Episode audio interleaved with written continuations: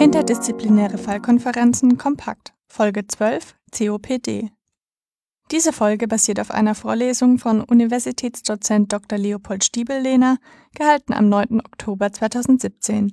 Es wird der Fall eines Patienten mit COPD beschrieben und ein Überblick über das umfangreiche Krankheitsbild gegeben, weshalb diese Folge etwas länger dauert als die üblichen 15 Minuten. Die Abkürzung COPD kommt aus dem Englischen und steht für Chronic Obstructive Pulmonary Disease. Diese Abkürzung beschreibt eine progressive, bronchusassoziierte, chronisch inflammatorische Erkrankung, welche zuerst im Bereich der kleinen Atemwege beginnt und im Verlauf die größeren Atemwege und das Alveolarparenchym involviert Umgangssprachlich ist COPD auch als der klassische Raucherhusten bekannt. Die Definitionen des Krankheitsbildes sind vielfältiger als bei anderen Krankheiten, da die COPD mehrere Erkrankungen umfasst. Einmal die chronisch obstruktive Bronchitis, das Lungenemphysem und deren Kombination.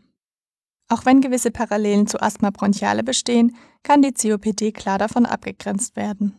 Laut WHO wird eine chronische Bronchitis durch produktiven Husten über mindestens drei Monate in zwei aufeinanderfolgenden Jahren ohne anderer pulmonaler oder kardialer Ursache beschrieben. Beim Lungenemphysem handelt es sich um eine pathologisch-morphologische Beschreibung einer Erweiterung der Atemwege distal der terminalen Bronchien mit Destruktion der Alveolarwände Insgesamt erkranken Männer bis zu doppelt so häufig an COPD als Frauen, dabei steigt die Prävalenz bei Rauchern auf 15 bis 20 Prozent. Weltweit zählt COPD zu der vierthäufigsten Todesursache, wobei zu erwarten ist, dass die Erkrankung im Jahr 2020 schon auf den dritten Rang weltweit vorrücken wird. Ebenfalls wird eine Zunahme der Morbidität und Mortalität erwartet.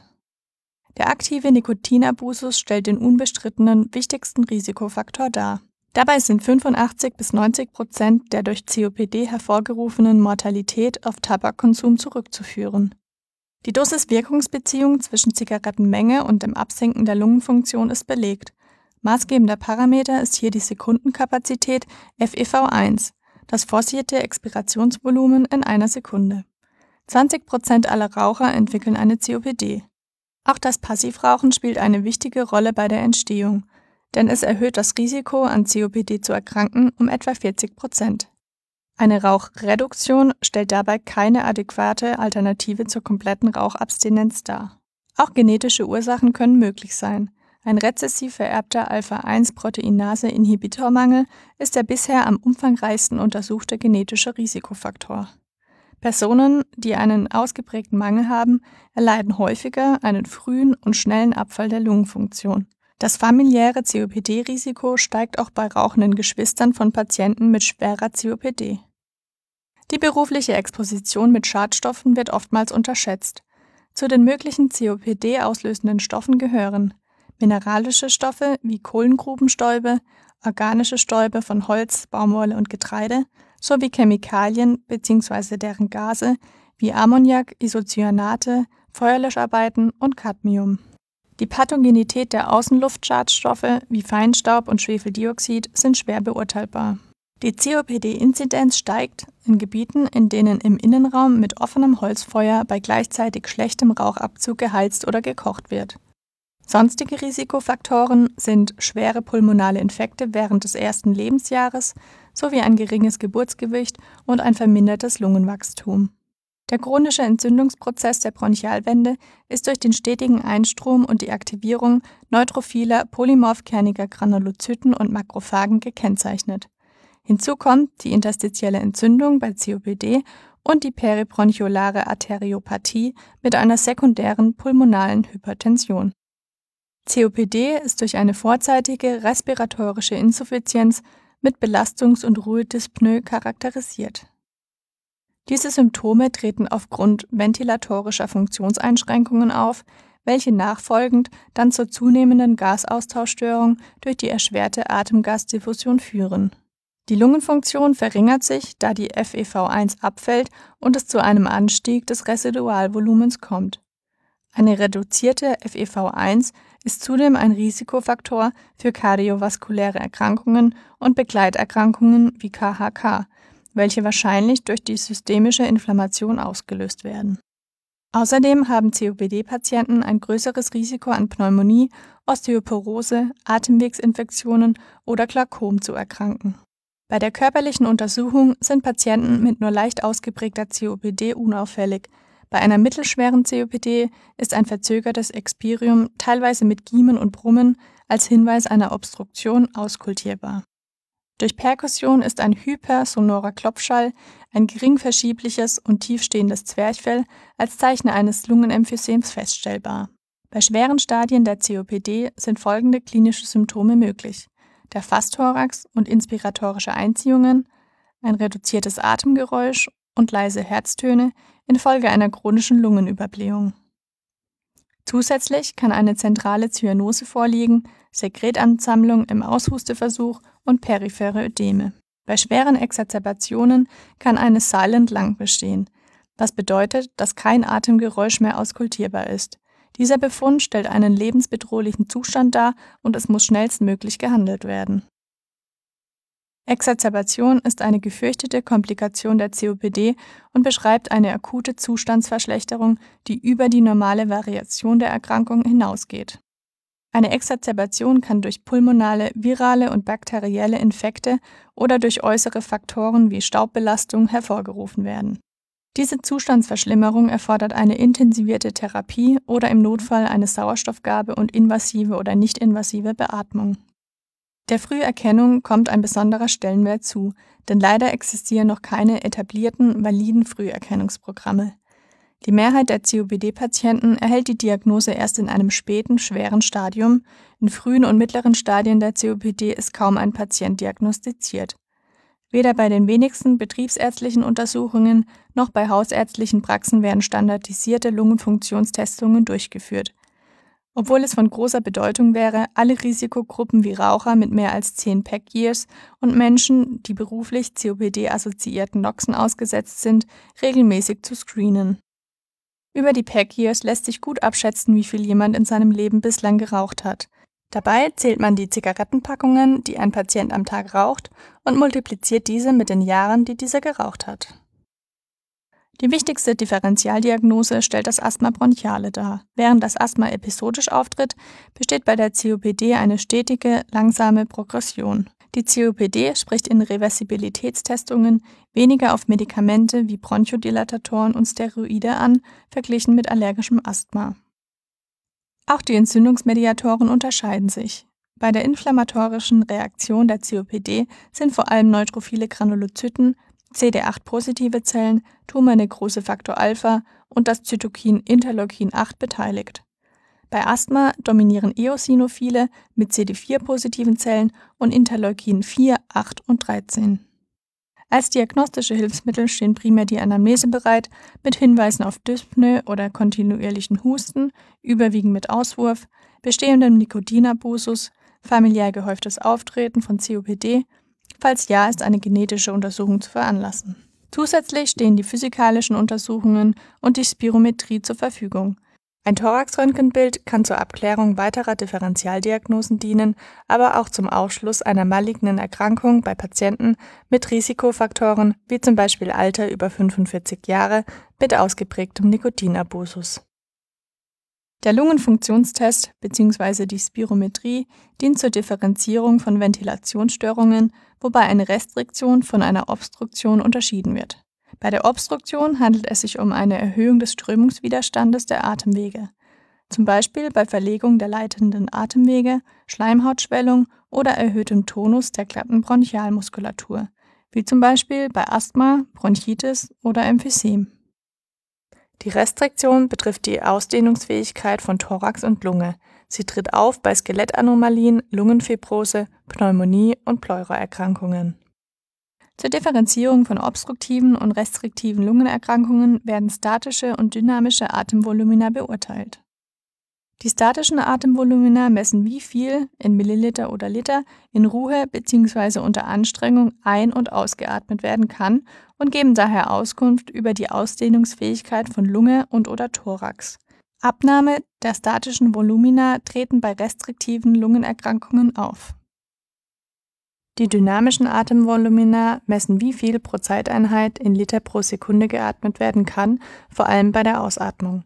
Da die sogenannte Luftstromstärke oder Gasströmungsgeschwindigkeit abhängig ist vom Druckunterschied zwischen Alveolen und Mund, also der Außenluft, sowie der Resistance, ist die Luftmenge, welche pro Sekunde ventiliert werden kann, vor allem bei einer erhöhten Resistance vermindert. Aus diesem Grund sind auch die dynamischen Messparameter bei obstruktiven Lungenerkrankungen vermindert. Typische Atemvolumina, die bei einer Spirometrie gemessen werden, sind statische Atemvolumina wie AZV, also Atemzugvolumen, IRV und ERV, inspiratorisches und expiratorisches Reservevolumen, VK, die Vitalkapazität, TK, die Totalkapazität, welche sich aus der Vitalkapazität und dem Residualvolumen zusammensetzt, wobei das Residualvolumen ca. 20 bis 25 Prozent der Totalkapazität ausmacht. Zu den dynamischen Atemvolumina zählen unter anderem die FEV1, der bei der Diagnosestellung der COPD ein besonderer Stellenwert zukommt. FEV1 steht für das forcierte expiratorische Volumen nach einer Sekunde in Liter pro Sekunde. Außerdem gibt es noch MEF 75, 50 und 25, welche den maximalen expiratorischen Fluss bei 75, 50 und 25 Prozent Vitalkapazität in Liter pro Sekunde beschreiben. Der PEF beschreibt den maximalen expiratorischen Spitzenfluss in Liter pro Sekunde. Der Tifenot-Index ist ein Maß für den Strömungswiderstand der Atemwege. Er wird ermittelt aus dem Quotienten von FeV1 durch die forcierte Vitalkapazität FVK. Eine Erniedrigung des Quotienten ist charakteristisch für eine obstruktive Ventilationsstörung, da hierbei der Strömungswiderstand der Atemwege erhöht ist und somit nicht so viel Volumen innerhalb einer kurzen Zeit, wie zum Beispiel einer Sekunde, ausgeatmet werden kann. Die Schweregradeinteilung der COPD erfolgt mittels der Global Initiative of Obstructive Lung Disease – als Abkürzung GOLD, nach klinischen und lungenfunktionsanalytischen Kriterien in vier Grade. Ein neueres Einteilungssystem stellt der Bode-Index dar. Damit wird die Beeinträchtigung des Patienten besser beschrieben, als das mit der FEV1 alleine der Fall ist. Bei dieser Einteilung wird das Dyspnoe-Empfinden und die Belastbarkeit ebenfalls berücksichtigt. Herr Dr. Stiebellehner schildert die Anamnese des Patienten im Fallbeispiel. Es geht um einen Herrn, der, der eigentlich gesagt hat, bislang war ich immer gesund und habe nichts Wesentliches gehabt. Warum er dann eigentlich zum Arzt gegangen ist, ist ähm, eine dermatologische Veränderung. Bei der Untersuchung entdecken die Dermatologen einen atypischen Nevus. Bei der histologischen Untersuchung stellt sich heraus, dass es sich um ein Melanom handelt, ein Superficial Spreading Melanoma. Im Zuge der Staging-Untersuchung zeigt sich ein Herd im Lungenröntgen. Bei der pulmologischen Befragung schildert der Patient seine Symptome. Naja, so ein bisschen Husten habe ich schon gehabt seit einem Jahr. Vielleicht, ja, dass die Luft etwas schlechter war, aber war nicht so wirklich auffällig. Was ihm sonst noch, was er angibt, ist, wenn er 100 Meter geht, ist vielleicht weniger der Atemnot das Problem, sondern einfach, dass ihm das linke Bein schmerzt, dass er stehen bleiben muss. In der Familienanamnese gibt's Hypertonie, Hypercholesterinämie, Diabetes mellitus, noch einmal Hypertonie, also da sind wir schon in einem kardiologisch-vaskulären Formenkreis. Seine vegetative Anamnese soweit unauffällig, hat 40 Beckiers. Bei der physikalischen Untersuchung zeigen sich keine Auffälligkeiten bezüglich Lunge und Herz. Zur weiteren Diagnosestellung wird ein Lungenfunktionstest durchgeführt. Was ergibt nun die Spirometrie bei unserem Patienten? Restriktion. Restriktion heißt lungenfunktionell, dass die totale Lungenkapazität unter 80 Prozent wäre. Ja, das ist TLC, der ist 98 Prozent auf seinen Normalbefund. Das heißt, das ist normal. Keine Restriktion. Das ist es nicht. Obstruktion. Wir schauen auf den Tifenot-Index, der ist 64. Sein Normwert wäre 83. Ja, das ist sicher ein sehr strenger Normwert, der ist altersbezogen. Kann man rechnen, soll man davon ausgehen, dass wir 80 Prozent unserer Vitalkapazität bereits in der ersten Sekunde ausatmen. Ja, und der Rest kommt dann in den letzten, nächsten 5, 6, 7 Sekunden, die wir ausatmen, wenn wir so ein Manöver machen. Bei einem Älteren kommen wir auf 75 vielleicht 72, 73 in diesem Bereich. Ja, das ist insbesondere für das Asthma-Diagnose äh, wichtig, dieser Normwert, und da ist er drunter. Das heißt, er ist obstruktiv und man kann auch auf einen zweiten Wert schauen. Das wäre hier die Atemwegswiderstand, der ist normal. Aber das ist der Klassiker für die Obstruktion. Also hat er mal eine leichtgradige Obstruktion. Wann kommt es nun zur Diagnosestellung der COPD? Bei der COPD hat man das jetzt gar nicht so kompliziert gemacht, sondern sagt einfach, alle, die mit ihren Diphenol unter 70 sind, haben eine Obstruktion, wo man eine COPD einmal ähm, ins Auge fassen soll. Bei unseren Patienten ist der Tifeno-Index unter 70. Als nächstes sieht man sich die FEV1 und Gold an, um die COPD entsprechend der Gold-Kriterien einzuteilen. Obstruktion Tifeno unter 70, dann äh, schauen auf dem FEV1. Wenn der unter 80 ist, dann wäre das ein Stadium 2 wäre, ja, äh, weil wenn, dann muss das bereits unter bronchodilatorischer Therapie sein. Ja, auch ein Asthmatiker kann so einen Befund mal haben, bekommt seine Therapie, ein paar Tage später hat er wieder normale Lungenfunktion. Ja, der COPD-Patient, der bleibt auf diesem Wert. Ja, der wird nicht besser. Das heißt, das muss unser bronchodilatorischer Therapie sein. Die Raucheranamnese deutet natürlich darauf hin, dass er eine COPD haben wird und weniger ein Asthma. Herr Dr. Stiebellehner erwähnt nochmal den großen Einfluss des Rauchens auf die Gesundheit. Also in Österreich nimmt man an, dass 10.000 bis 14.000 Menschen jährlich an Folgen des Tabakkonsums sterben. Da ist auch Herzinfarkt und BAVK und Blasenkarzinom und Magenkarzinom etc. drinnen. Wie weit können wir denen helfen? Sie haben schon ein bisschen so gehört, na, die Definition ist, dass es nicht wirklich besser wird in der Lungenfunktion, wenn die jetzt was zum Inhalieren bekommen, unserer Bronchodilatatoren. Die Ziele einer effektiven COPD-Therapie schließen die symptomatische Erleichterung durch Bronchodilatatoren, die Verbesserung des mukoziliaren Transports, die Verhinderung der Progression der Erkrankung, eine Verbesserung der Leistungsfähigkeit, die Verhinderung bzw. Behandlung einer Exazerbation, eine Verminderung der Mortalität sowie die Verbesserung der Lebensqualität der Patienten ein. Die Verschlechterung der Lungenfunktion kann durch die Medikamenteneinnahme nicht aufgehalten werden. Zuerst sollte eine Nikotinkarenz angestrebt werden. Diese kann mittels Nikotinpflaster oder mit Hilfe einer Psychotherapie bewerkstelligt werden. Als nächster Schritt wäre an einen Cortisonversuch oder auch Glucocorticoid-Reversibilitätstest zu denken. Dieser dient der Differentialdiagnostik zwischen COPD und Asthma bronchiale. Zur medikamentösen Therapie stehen eine Vielzahl von Medikamenten bereit. Die Bronchodilatatoren wie Anticholinergika, zum Beispiel Ipratropiumbromid, lang- und kurzwirksame Beta-2-Agonisten wie Salmeterol oder Phenoterol, diese werden hauptsächlich inhalativ verabreicht, und Theophyllin stellen die Basismedikamente der Pharmakotherapie dar und können als Bedarfs- oder Dauermedikation gegeben werden. Theophyllin wird aufgrund seiner häufigeren Nebenwirkungen nur oral verabreicht. Glukokortikoide sind sinnvoll bei symptomatischen Patienten mit dokumentierter Response auf Steroide. Sie werden vor allem bei rezidivierenden Exazerbationen verabreicht und führen dabei zu mehr Lebensqualität und weniger Exazerbationen. Dabei sind inhalative Glukokortikoide den oralen vorzuziehen. Diese haben keinen Einfluss auf die langfristige Reduktion des FEV1.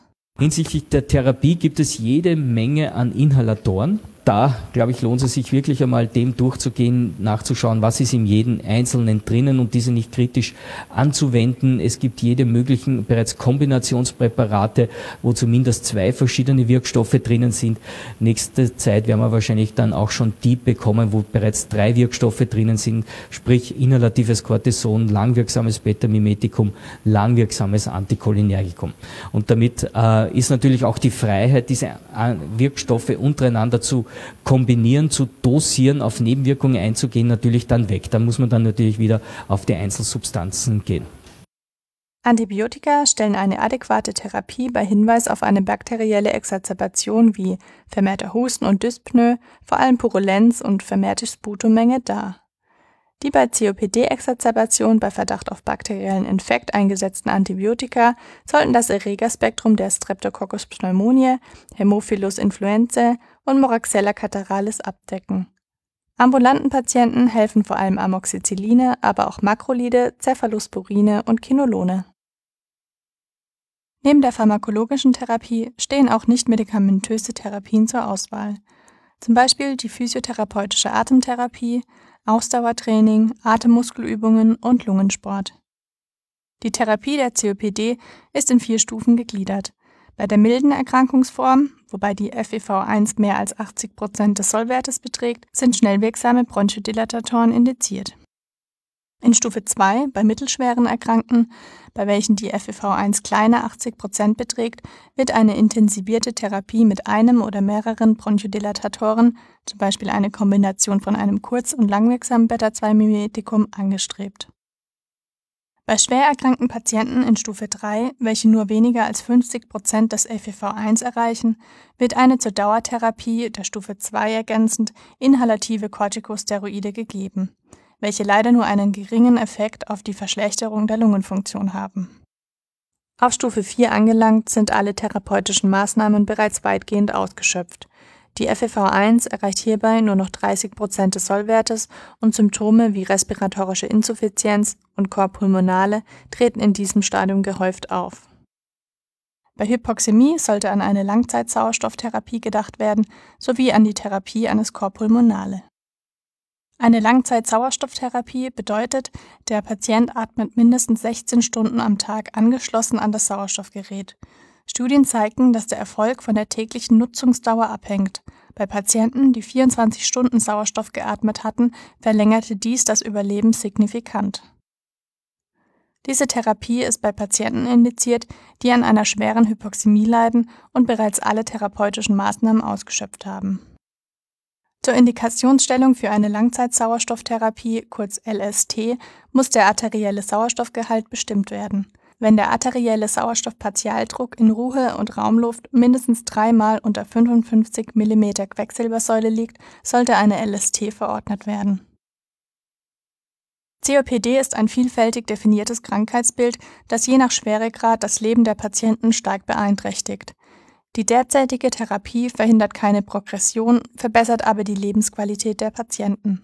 Um die Prognose der COPD zu verbessern, ist die frühe Diagnose sowie die Vermeidung von Risikofaktoren ausschlaggebend. Die Langzeitbetreuung von COPD-Patienten sollte regelmäßige Verlaufskontrollen einschließen. Hierbei müssen erkannte Exacerbationen rasch und wirkungsvoll behandelt werden. In der Therapie werden momentan viele neue Medikamente entwickelt, wie zum Beispiel neue Bronchodilatatoren wie Long-Acting Anticholinergic Tiotropium Bromide neue Dual-Beta-2-Dopamin-2-Rezeptor-Agonisten. Für corticosteroidresistente Inflammationen werden neue antiinflammatorische Therapeutika erprobt, wie zum Beispiel Phosphodiesterase-4-Inhibitoren, Nuclear Factor Kappa B Inhibitors oder auch neue Drug-Targets sollen durch die Peptidforschung geprüft werden. Diese Folge beruht auf einem Vortrag von Universitätsdozent Dr. Leopold Stiebellehner, gehalten am 9. Oktober 2017. Es wurden Themen aus den Blöcken 4 und 12 behandelt. Weiterführende Informationen sind auf der Website podcast.meduniwien.ac.at zu finden. Alle Studierenden im fünften Studienjahr können zur Vertiefung des Wissens ein interaktives Quiz lösen. Der Link zum Quiz findet sich ebenfalls auf der Website und in den Show Notes. Gestaltung und Präsentation Melanie Dorner und Amelie Krüger.